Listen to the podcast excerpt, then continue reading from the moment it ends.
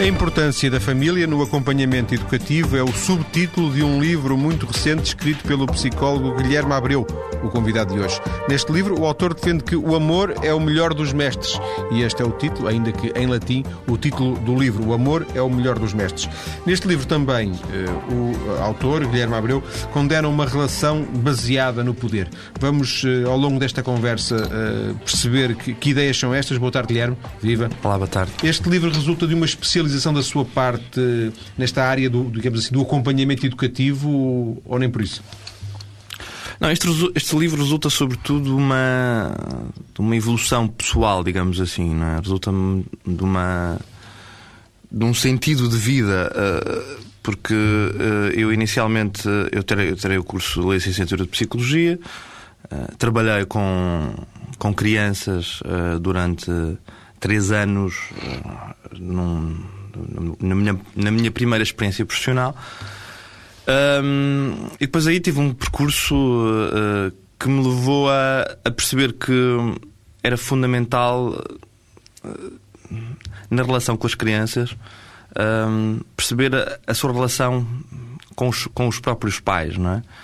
Portanto, isso, este livro deriva dessa, desse percurso que fiz, que se iniciou no, no, no, no nesse pós-licenciatura, Uh, e depois de um conjunto de outras aprendizagens que também pessoais uh, que estiveram ligadas a esse, a esse processo. Uh, portanto, não é um livro, se percebi, melhor, se percebi a sua pergunta, não é um livro que resulte de uma especialização no sentido. De um interesse definido. De um interesse definido, não. Foi um interesse que se foi definindo uh, com, com as minhas próprias experiências e com o meu próprio percurso. Por exemplo, na faculdade, o, o Guilherme acaba, acaba o curso e não tem nenhuma decisão de eu agora quero trabalhar com crianças, segundo percebo. Não, pelo contrário. Eu, bem pelo contrário. Eu, eu, eu, eu, não pretendia, quando, quando estava na faculdade, não, uh, não tinha esse objetivo, não é? Foi, foi, tinha o objetivo de trabalhar na psicologia organizacional. Eu fiz o meu estágio curricular numa escola secundária, portanto, não era necessariamente não, um trabalho com crianças tão, tão, tão pequenas, não é? Portanto, as coisas foram surgindo por si, foram-me chamando para esse trabalho. Portanto, fui convidado depois profissionalmente por um, um antigo professor meu para trabalhar com ele. E, e ele disse-me: é um trabalho de psicologia clínica infantil. Até, aliás, eu digo isso no livro, a maior parte dos meus colegas queriam psicologia clínica. Eu não tinha esse objetivo, interessava-me por outro tipo de áreas até na altura. Uh, portanto, foi, foi, foi meramente. Foi, foi um chamar, foi a vida que me foi levando para esse tipo de circunstâncias. Sim, sim. E o livro uh, uh, resume um conjunto de aprendizagens que o Guilherme foi ganhando nestas como se diz, umas as competências que foi ganhando nesta, nestes anos? Sim, sim. O livro, no fundo, versa dessa, sobre, essa, sobre essas experiências. É? o, livro, o livro expressa essa esse caminho que eu fui fazendo ao longo, ao longo dos anos, é? Eh, que, que obviamente eh, que se iniciou com, com a opção pelo, pela licenciatura em Psicologia uh, e que depois, de uma forma um bocadinho uh, não muito ortodoxa, digamos assim, me foi levando para essa dimensão de trabalho uh, com as crianças. Não é? Por exemplo, eh, quando estudava, quando, andava na faculdade, algumas das coisas, ou as coisas de que fala neste livro, os autores que cita, as ideias que, que refere, aprendeu-as na, na faculdade? Falou-se disto na faculdade? Não. Uh, não, eu não quero dar uma resposta. Eu não vou dizer que o meu trabalho na faculdade, eu não, eu não, fujo, não fujo à sua questão, mas eu não, que, que não tenha sido importante do ponto de vista da, estrutural, de uma, de uma ideia do que é psicologia, até para perceber. Até isto é apenas uma, um, um capítulo da, da, Exato, da, da, inúmeras... uma coisa muito vasta que exatamente, é a psicologia, não é? Exatamente. Eu acho que, tentando ser sintético naquilo, na resposta que lhe dou, eu acho que na, na, nas faculdades, regra geral, se ensina, não só na psicologia, mas uma, um, há uma certa formalidade no ensino, há um certo uma certa padronização de alguns temas, não é? E, de certa forma, há uma visão muito pouco concreta da realidade. Muitos dos professores. Uh, por, por, porque se viram totalmente para a parte do ensino. Portanto, e a parte terapêutica, a parte da intervenção, exige uma disponibilidade e uma vivência que essa dimensão uh, pedagógica lhes retira, de certa forma. Portanto, é mais escolástico, mais livresco. Exatamente. Portanto, uh, uh, eu não foi por aí. Eu, onde, eu, onde eu, de facto, tive contacto com a maior parte dos autores que são citados no livro foi no, no, quando fui acompanhado psicologicamente porque eu fiz um processo de análise e fui acompanhado, e a autora, e a minha, a minha uh, terapeuta uh, trabalha desse modo, é? trabalha aconselhando leituras para que aprofundemos o nosso trabalho, para que nos conheçamos melhor. E esses autores derivam dessa, dessa, dessa pessoa que me, lá, se me prefaciou o livro, a doutora Maria Angélica Carsten Henriques, com quem trabalhei durante com altos e baixos, mas durante um percurso quase total de 10 anos, uh, em que fui acompanhado psicologicamente, não, não seguido, de uma forma seguida, teve espaço, tive avanços, tive recursos, e fui voltando, e uh, suponho que depois o processo foi-se concluindo uh, ao longo do tempo. Foi, foi aí que eu, que eu me deparei, aliás, só fazendo uma, uma, pequena, porque acho que merece essa, essa esta homenagem, ela, ela dizia-me, Guilherme, vai aprender mais aqui do que na universidade. Eu inicialmente achava aquilo um bocado, até de uma certa presunção, esta senhora está aqui, não sei, a senhora tem a, a Maria Angélica tem à volta de 85 anos, na, na altura já tinha também uma idade avançada. Está-me a dizer isto, então, isto não, não faz sentido nenhum, até porque tinha algumas ideias quase completamente opostas e divergentes àquelas que eu, que eu, que eu aprendi na universidade, que era uma coisa um bocado estranha, mas, mas que é. E portanto eu tive uma certa relutância, isto dificultou, dificultou até uma certa, um processo. Mas bloqueou medida... um bocadinho a partida, terá sido? Bloqueou, bloqueou, bloqueou, porque de facto são, são. No fundo, há aqui um aprofundamento, há uma coerência, há um olhar para as coisas que exige um, uma disponibilidade, uma entrega, um, né? uma ideia de que. uma ideia maior da vida, uma ideia mais completa, né? que infelizmente nas universidades não há não há disponibilidade, não há tempo para, para que isso se aprofunde. Portanto, essas ideias foram aprofundadas através dessas leituras, através desse contacto, através desses ensinamentos, desse contacto muitas vezes semanal com, com, com a própria terapeuta, não é? De, de, viver, de partilhar e depois de as ligar aos textos. E de alguma forma um, pode também ficar esta ideia, não sei se é, se é correto ou não, de que uh, o livro. Uh, resume, sistematiza esses conhecimentos que o Guilherme, entre aspas, não tinha quando se inicia na sua primeira aventura profissional, porque de alguma forma uhum. não tinha sequer esse interesse, como, como, como aqui disse e como no livro refere, e de alguma forma o Guilherme eh, terá pensado: eu preciso de, de me abastecer de conhecimentos eh, complementares aos que tenho, e, e foi em busca de, de, de conhecimentos para o ajudar também nessa, nesse desempenho profissional, que era, recordo, com, com miúdos, não é? Faz, faz sentido isto que eu disse? Faz, faz sentido. Diria que não tem uma, uma, uma, uma, um sentido tão lógico, não é? Essas coisas não me aconteceram e eu acho que não acontecem na vida de ninguém. Estão arrumadinhas. Estão tão... arrumadinhas, não. Agora preciso, não é? Preciso deste conhecimento, vou buscá-lo. Não. Acho que às vezes, acho que a vida também, e eu partilho-se um bocado, a vida também nos chama muitas vezes para determinado tipo de circunstâncias. E foi quase um imperativo pessoal, porque houve uma certa desordem. O contacto com as crianças levaram, levou uma, um desarrumo de mim próprio. Não é? eu, eu, eu, eu, cito isso no livro. Não é? Contacto, as crianças são espontâneas. As crianças não admitem esse tipo de racionalismo. As crianças vivem as coisas de uma forma empática. Ou empatizam ou não empatizam. Se não empatizam, é momento. Estão-se nas tintas para nós, por simplesmente. É no momento. Que não empatizam. Olha, eu tive crianças que eu estava uma hora com elas, elas não falavam. Porque eu queria ver, ter esta visão racionalista. Olha, vamos fazer este trabalho, vamos fazer isto. Porque os objetivos são estes. Eles estavam-se nas tintas. Portanto, eu tive que ver isso na minha própria vida. Eu tive que. A minha necessidade de ser acompanhado foi. Eu tenho que perceber o que é que se passa comigo. Nessa medida, as coisas foram-me aparecendo. Eu só percebi que tinha um discurso. Aliás, o livro só surge passado 10 anos, basicamente, depois deste conjunto de experiências. Eh, eu comecei-me a perceber que tinha um discurso. Mas a posteriori, depois de muitas leituras, depois de reler, muitos destes livros foram relidos duas e três vezes. Só aí é que eu comecei a perceber alguma coisa do que eles diziam. É? E, e, há um público uh, específico para este livro? Este livro eh, teríamos que depois especificar um bocadinho. Este livro eh, é dirigido eh, essencialmente para pais, não é? Para pais com crianças em idade escolar, dos 6 aos 12 anos. Se, se, se eu quisesse estabelecer um, um público-alvo, seria esse. Agora, acho que o livro não se resume de modo nenhum a, a este tipo de público. A professores, eventualmente, também. Acho que este livro se destina a perceber uma dimensão hum, para quem quer ver a, as crianças e a relação e a psicologia numa dimensão. Hum, não sei se a palavra se calhar não é mais adequada, mas uma dimensão positiva. Não olhar.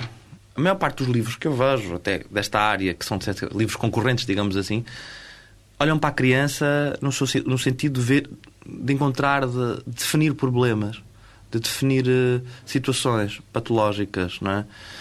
Eu tento olhar para a criança não como um problema, tento vê-la vê no seu sentido, no seu sentido total, no sentido de quem quer crescer. Uma criança quer crescer e, e, e, e tem características que são diferentes. Muitas vezes há, uma vontade muito rápida, se não se consegue lidar com uma criança, de lhe encontrar uma, um determinado problema, de lhe encontrar uma, uma determinada patologia, de, de, de considerá-la disléxica ou hiperativa ou, ou num, número sem fim. Eu não, nunca olhei, olho para a criança pela criança, aquela criança, o que é, qual é a dimensão dela.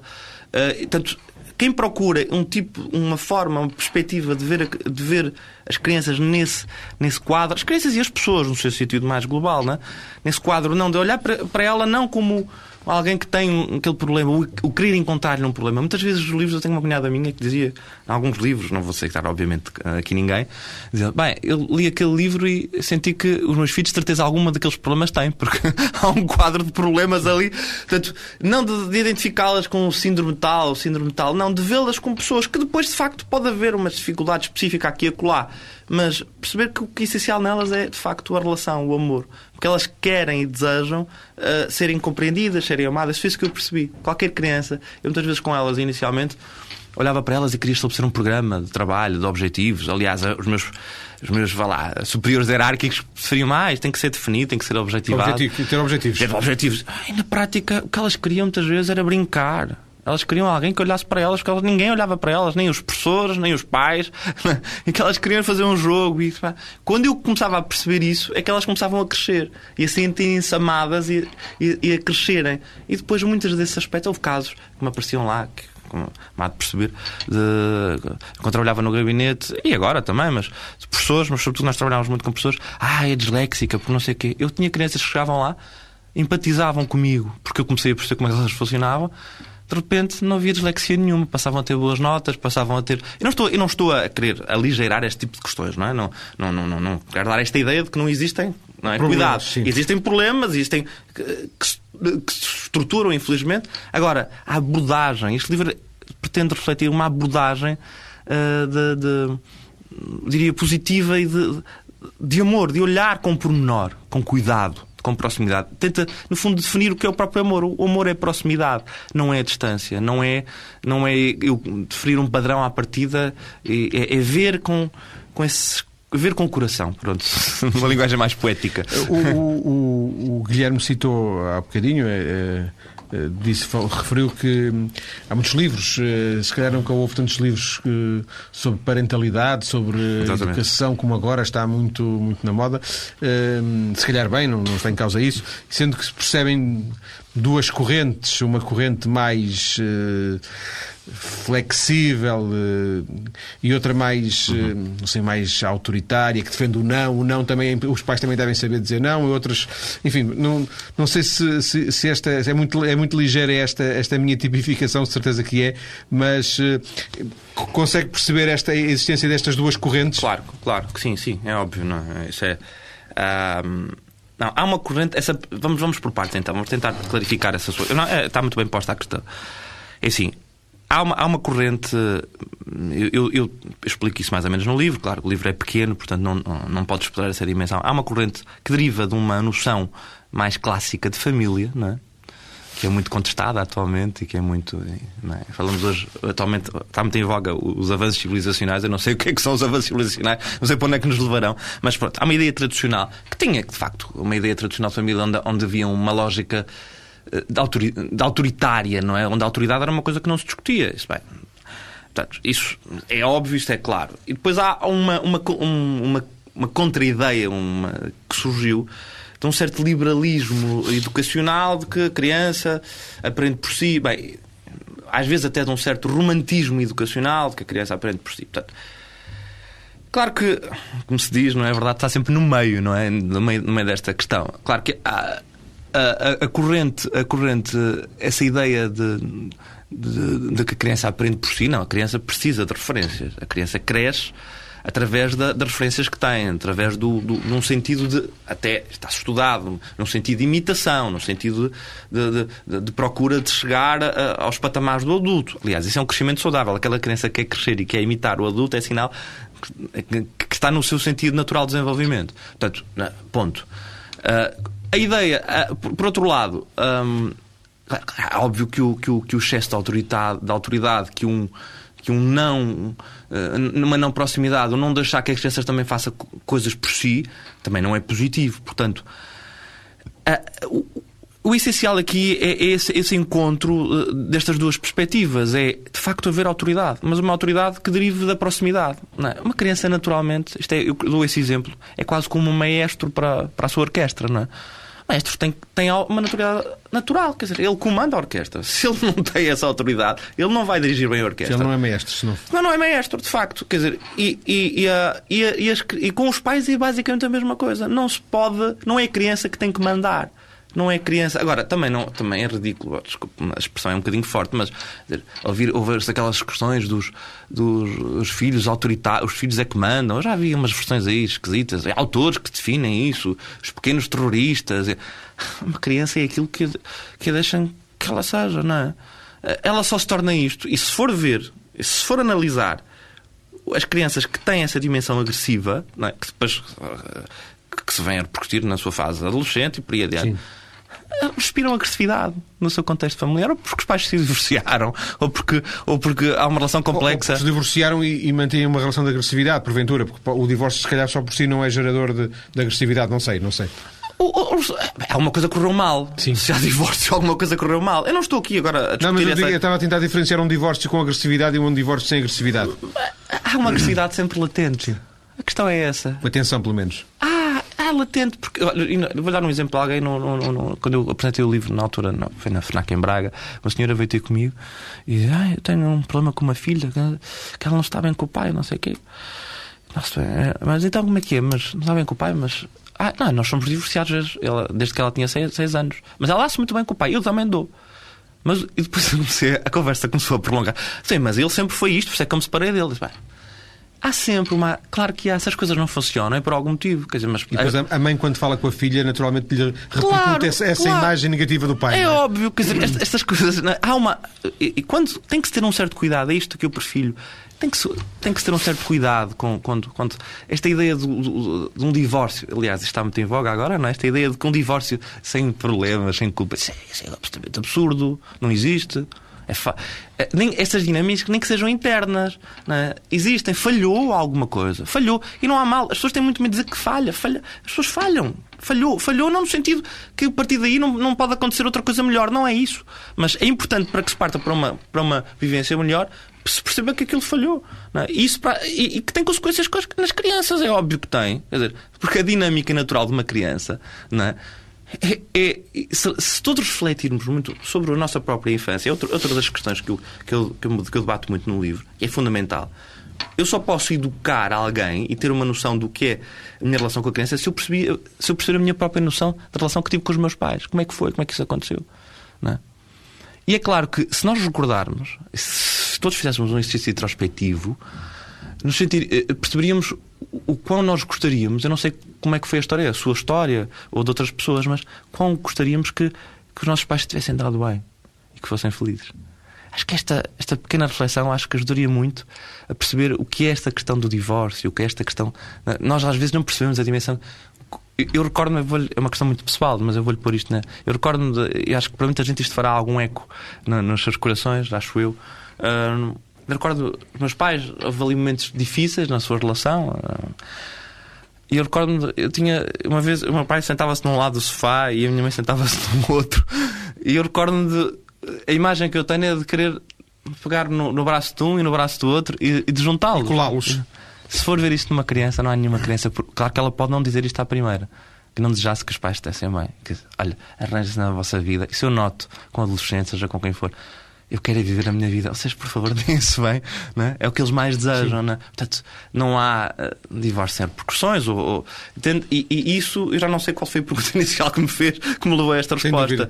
Era a eh, questão de, de, de, desta, destas duas balizas entre agressividade e permissividade, uh, ideias que vamos também desenvolver na, na, segunda parte da nossa conversa. É já daqui a pouco. Vamos, uh, com mais detalhe ainda, conhecer algumas das, das ideias do nosso convidado sobre esta questão da educação das crianças. Até já.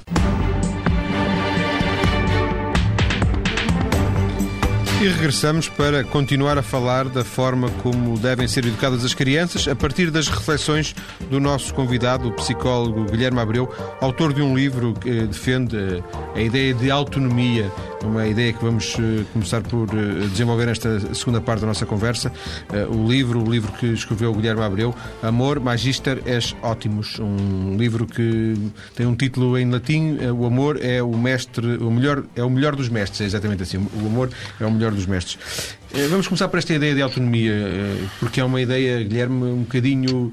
Eh, não sei, leva-nos, se calhar, a partir desta ideia de autonomia, leva-nos para aquelas duas, entre aquelas duas balizas do 8 e do 80, leva-nos para a baliza do, da, da, desresponsabilização, porventura, não é? De um certo. Elas devem, ter, devem ser muito autónomas. Não, não sei, não era isto que pretendia certamente dizer. Não sei. Deduzo isso uhum. face ao que nos disse na primeira parte. Uhum. Eu vou tomar a liberdade, para ser mais rigoroso na citação, porque esta ideia de autonomia deriva de um autor uh, que eu cito no livro, que é o Arno Gruam. Um, e eu vou, eu vou no fundo citá-lo para que seja para ser mais correto no, no, no, modo como ele define a questão da autonomia, para depois para daí Sim. explorarmos. Olha, ele define a autonomia como estado de integração em que uma pessoa se encontra em plena concordância com os seus sentimentos e as suas necessidades. Ora, tendo em conta esta definição, a pessoa se encontra em concordância com os seus sentimentos e com as suas necessidades, a questão da autonomia tem que começar no início do, do nosso desenvolvimento. Porque desde a, a fase de gestação, a, a, o ser humano é? que está ali em potência, em potência não, que já é o ser humano, é? Precisa de, se, de, sentir esse conforto e essa concordância. É, é, muito simples. Uma, pegando num exemplo concreto, é? uma, isso está, mais, está muito estudado. Um, desde que a, a, a concepção, desde, que, desde o desenvolvimento no, no, no útero materno, um, é importante o tipo de. O facto de como a, como a mãe se encontra, que ambientes é que, é que a mãe vive, se vive um ambiente de ansiedade, se não vive um, um ambiente de ansiedade. Portanto, aqui começa a autonomia. A autonomia, como eu defino depois, esta concordância, no fundo, está ligada à, à questão relacional, ou seja, nós somos seres relacionais. E a autonomia é o caminho, significa o sentido, a qualidade ou não dessas relações. Se eu crescer em autonomia, eu vou ter relações. É porque as minhas relações são de qualidade. Ou seja, são relações que me levam a uma, uma expressão dos meus sentimentos. Com uma... os pais, nomeadamente. Aqui, que se falamos Sim. no início do início, até com a mãe, com os pais, com os pais que criam eventualmente o ambiente, não é? o, ambiente onde a criança cresce. Não é? eu, tenho, eu vou dar um exemplo concreto. Eu tenho este, este fim de semana jantei com, com os primos meus, um primo meu, que tem, tem agora um, um filho de seis meses, e o miúdo, dizem que o miúdo é muito sorridente e que é, desde o princípio. A sensação que eu tive é que ele teve um ambiente. Sensação que eu tive, não, e que de facto, desde a fase de estação, claro que o miúdo se sentiu confortável. Ora, se sentiu confortável, ele está em concordância. Ele interage, ele olha. Né? Ele... Portanto, a autonomia começa aí. No fundo, a autonomia é um certificado de qualidade das nossas relações. No fundo, é o que eu digo no livro. Né? Portanto, a autonomia é isto: é eu estar em concordância, é eu poder dizer aquilo que sinto. Não de uma forma, claro, depois isto na fase adulta, mas é eu poder eu ter a noção que eu posso exprimir. Que eu tenho direito a exprimir-me. Que eu posso.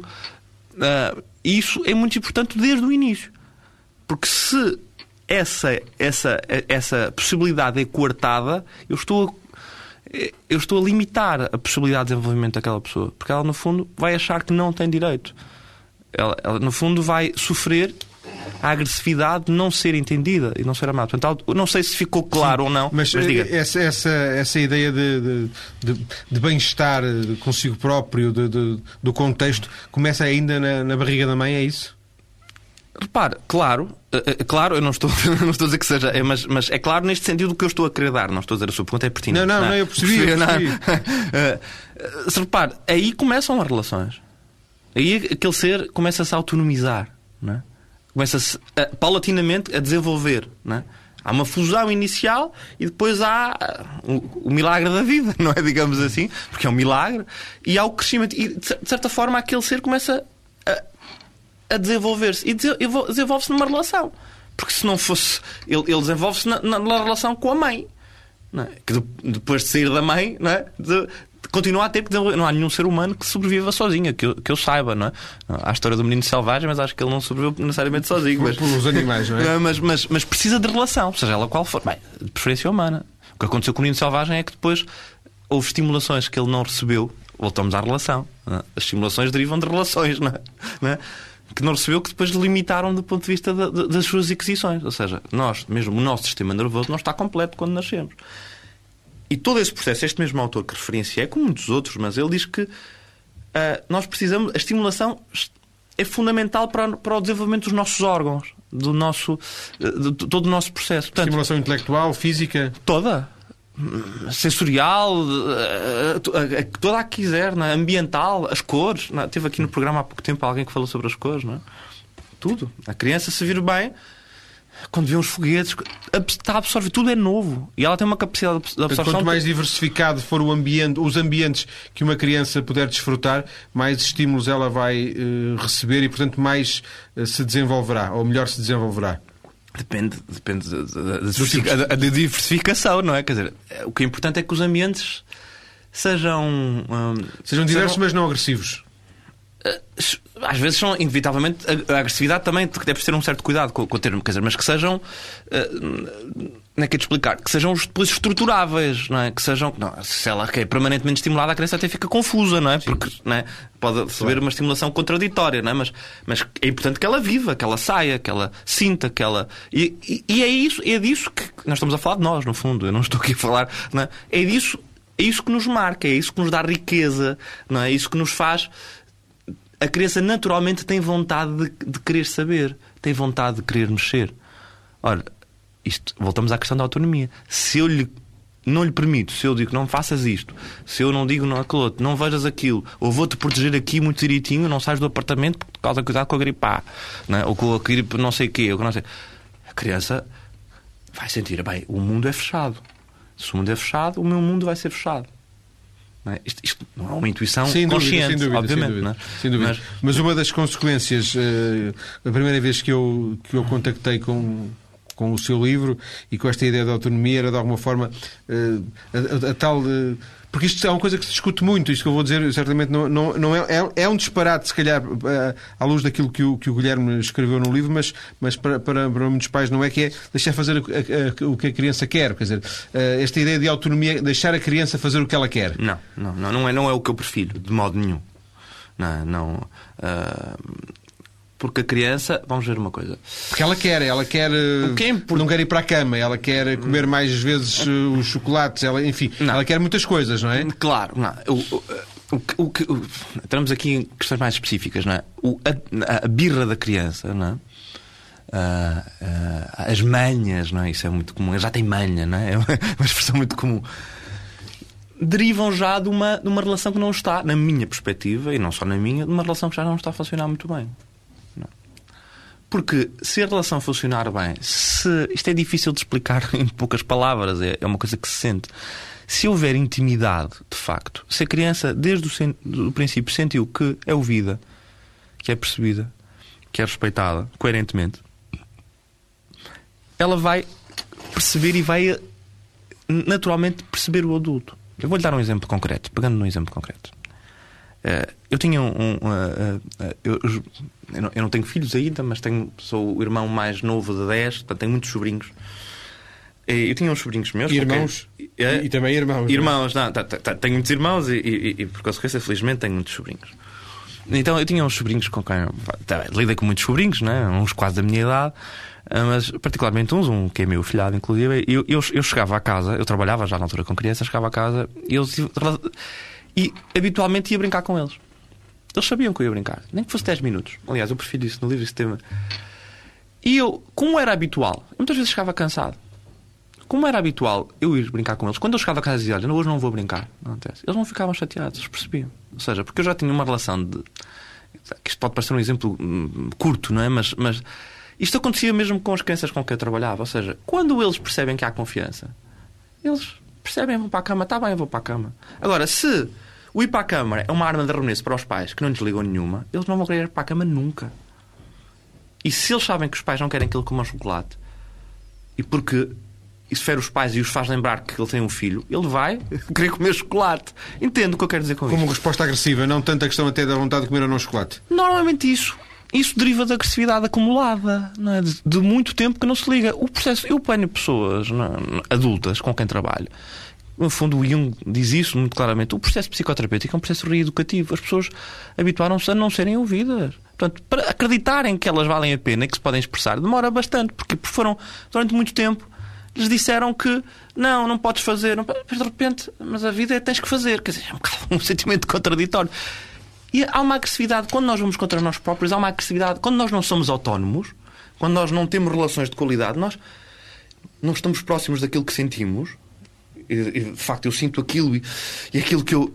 Quando eu não estou. Isto gera agressividade. Isto, isto- toda a patologia, na minha perspectiva, deriva disto. A, a pat- a patologia psicológica, é? que depois pode ter muitas repercussões a outros níveis, deriva disto.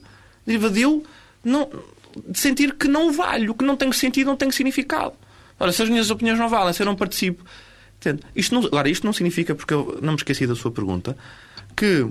ahm, que a criança não tenha que receber a autoridade dos pais. Ou seja, mas é uma, é uma autoridade natural, como lhe falei há bocado, Sim, a autoridade do dúvida, sem maestro, dúvida, não é? Natural, ela tem que existir.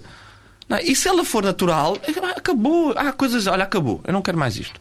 Muitas vezes, com crianças, mesmo, olha, este assunto acabou aqui. Porque eles têm confiança. Bem, este tipo está, está, me está a dizer isto, é porque eu não estou a perceber qualquer coisa. E o lugar de uma sapatada ne- ne- nessa relação? O lugar de uma sapatada é nenhum. Nenhum. Nenhum. Aliás, eu cito isso, a autora, os vários autores que cito aí, nomeadamente uma, uma, uma psicanalista francesa muito, muito, muito, muito, conhecida, porque fez muito trabalho fora da, nas rádios e nas revistas. A Françoise Doutor diz que eh, bater numa criança é animal, não é? Porque bater numa criança tem vários aspectos. Isto agora entraríamos aqui. Eh, Do ponto de vista até do seu desenvolvimento psicossexual, digamos assim, a criança até pode até vir, como ela diz, e bem, até ter um certo prazer do toque. Do, do toque e do bater. A criança até pode ter um sentimento contraditório a esse nível. Pode até o sentir o bater como um, um- um- um- ter um certo prazer nisso. Claro que isto levar-nos a outro tipo de questões. Mas ne- nem, para mim essa nem é a questão fundamental. O bater é um recurso de quem não percebeu. Quando eu castigo ou bato, a dizer, eu não percebi, eu desisti de perceber aquela criança. Portanto, ela ela está está a fazer uma birra, eu não percebo. E não... Quando eu analiso e vejo, e quando vejo em pormenor, né? Olha, vou-lhe dar um exemplo. Voltamos aqui aos exemplos, não é? porque isto é. Sim, os exemplos eh, são são, importantes. Eh, uma criança que eu acompanhei, não há muito tempo, chegou lá e, e tinha tem, tem ataques, isso é muito comum, não, não, não é só nela, ataques de ansiedade, asma. A asma é uma coisa muito comum como resultante de, de níveis elevadíssimos de ansiedade e de agressividade interna é? nas crianças. E refletem-se na asma. Então, depois tem ataques de pânico, aliás, que também é muito comum depois nos adultos. As, coisas, é que as coisas estão absolutamente interligadas, mesmo nos adultos. Temos que perceber como é que as coisas aconteceram anteriormente. Então, Ahm, eu perguntei a essa criança como é que foi. Ah, teve um ataque de pânico. A mãe disse: Mas ah, segunda-feira ele não foi jogar futebol e ele, ele tem que tirar do futebol, que ele tem até. É perigoso, ele não fica ali e mora. Não sei o disse, ok, então mas como é que foi o fim de semana? Ai, fim de semana ai, foi um bocadinho agitado. Apareceram os meus pais em casa, hein? o miúdo estava ali, e aquilo, aquilo é muita confusão, o. E ele queria pôr, eh, queria pôr as bolas do, do Natal, foi agora para o Natal, quis pôr as bolas no Natal, eh, e, mas o, meu- o, meu, o meu pai não deixava porque ele queria pôr a árvore daquela maneira, e o miúdo não pôs nenhuma bola. E ele ficou, a- ah, está a ver, o miúdo não pôde exprimir-se, não pôde fazer parte do árvore de Natal, que era da casa dele, porque pá, não é por mal. dizer, Outros acharam que, se- que Outro- de outra forma. Ou seja, aquilo que é que lhe deu. Não, não, claro que isto é um historial, não foi uma coisa absolutamente direta, mas, ou seja, criou-se um clima em que ele ficou ansioso, em que ele sentiu que, mais uma vez, não foi ouvido. Claro que isto já tem um historial, não estou a falar só desta situação, mas está a ver. não é? Quando se aprofunda, percebemos sempre que a, a agressividade tem. Agora, o que as pessoas não têm é tempo para perceber esse tipo de circunstâncias. Deixa-me ainda voltar à questão Diga. da sapatada só para, para encer- encerrar o dossiê. Hum, eu, eu referia-me a uma sapatada, não referia-me propriamente a uma questão de violência. Para si, não, essa questão não é relevante. eh, eh, esta dicotomia que eu estou a estabelecer. Mas uma sapatada que, se- que, claro, que implica. sapatada na hora certa, não é? Na hora certa, a palmadinha, não é? Uh, regeneradora. Eu, não, as coisas têm vários graus, não é? Uh, assim, a Alice Miller, que é uma, uma autora muito importante, eu acho que aconselhava muita gente a ler, que fez um trabalho enorme sobre crianças, ela diz: é natural quem cresceu num, num ambiente em que apanha umas sapatadas de vez em quando, que lhe fuja a mão. Vamos, vamos ser vamos realistas, viver num mundo eu diria eu, eu diria que, como conselho, acho que nunca. Não, peço a que ninguém que nunca lhes fuja a mão, porque o fugir a mão uh, é sinal de que há um, um, já há um certo descontrole, não é? Mas a questão é. Eu sei que não estou exatamente a ir à resposta que, que, que me pretende que eu lhe dê, não é? Mas, mas eu, eu vou também, lá. Eu, eu também conheço muitos pais que dizem que são incapazes de, de, de, de, dar uma sapatada num filho ou de tocar um filho, porque precisamente em, em pequenos. Uh, foram eles próprios vítimas de alguma violência. Graças a Deus. É, mas já vê, está a ver aquilo que eu lhe disse há bocado numa, na, parte, na primeira parte do programa. Esses pais, ainda bem, já são pais que se lembram da sua infância. Ainda bem que se lembram de alguma coisa. Que sofreram na infância. E o facto de nós lembrarmos do que foi a nossa infância interfere muito na forma como vamos atuar. Agora, eu percebo, porque não, não ando aqui há dois dias e, e, as, nós, nós somos seres humanos, tentamos ser o melhor possível, mas temos dificuldades. É natural, como ela disse essa altura, uh, que nos fuja a mão. Mas agora, isso não. Fuja a mão e, e, agora temos que nos perdoar e partir para a frente e pedir desculpa à criança. Porque foi uma incapacidade nossa não a compreendermos. Agora, claro que se meter assim, há muitas pessoas dizem, este, este discurso é absolutamente irrealista, não é? Claro, quando a coisa já está extremada, já é professada para aqui, castigo para acolá, nem falam. Não... É? Mas aí, se formos analisar ao início, a, a, relação começou a estar deteriorada. Agora, respondendo, violência física, porque quando existe violência física, as pessoas dizem, ah, é pior, mas ah, este argumento é muito comum, é pior a violência física, a pior, a, mas tanto faz, às vezes a verbal é pior a dizer mal, mas não, quando existe a física, já existe a, a verbal já está contida nela também. Ou seja, a física é só mais uma consequência uma, uma, de um conjunto de violências que já existe. Assim, alguns, as crianças terão que ser castigadas no, no, no limite. As crianças terão que ser orientadas, terão que ser definidas, castigadas. Não sei, eu sei que isto é uma questão de terminologia. A criança tem que ser, tem limites. Óbvio. Agora, eu para, para ter um limite não preciso castigar. Só, não faças isto. E se ela fizer? Ah, depende da relação que eu tiver com ela. Entende? Uh, se ela fizer, às vezes uh, eu tenho, tenho, que assumir que ela não pode fazer, mas ela, ela, ela, quer, se ela se sentir compreendida naquilo que faz, ela facilmente vai aderir a outro tipo de coisa. Se eu for com ela, ok, vou, vou contigo jogar a bola. Estás nervoso, eu vou contigo jogar a bola. Vou parar para entrar no mundo dela. Ela, provavelmente, aquela birra que ela está a fazer, porque no fundo já está a fazer uma birra, está a insistir, ela vai deixar, vai deixar de a fazer. Agora, o que eu não tenho muitas vezes é paciência para isso. Então a solução mais rápida é dar-lhe uma sapatada e castigá-la. Mas não, é a solução mais rápida, mas não é a melhor solução. É nesse sentido que eu estou sim, a dar a resposta. Sim, sim, sim, Percebe? sem dúvida. Sem dúvida. Foi isso que eu quis dizer.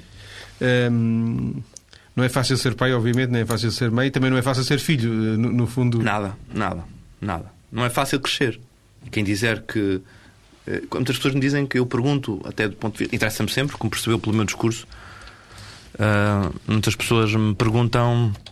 Uh, e eu pergunto sobre, sobre, sobre a sua infância, sobre o seu desenvolvimento, e as pessoas ou têm uma ideia vaga ou não têm ideia nenhuma, isso também refiro no livro, uh, mas é importante que a conheçam, porque não é fácil.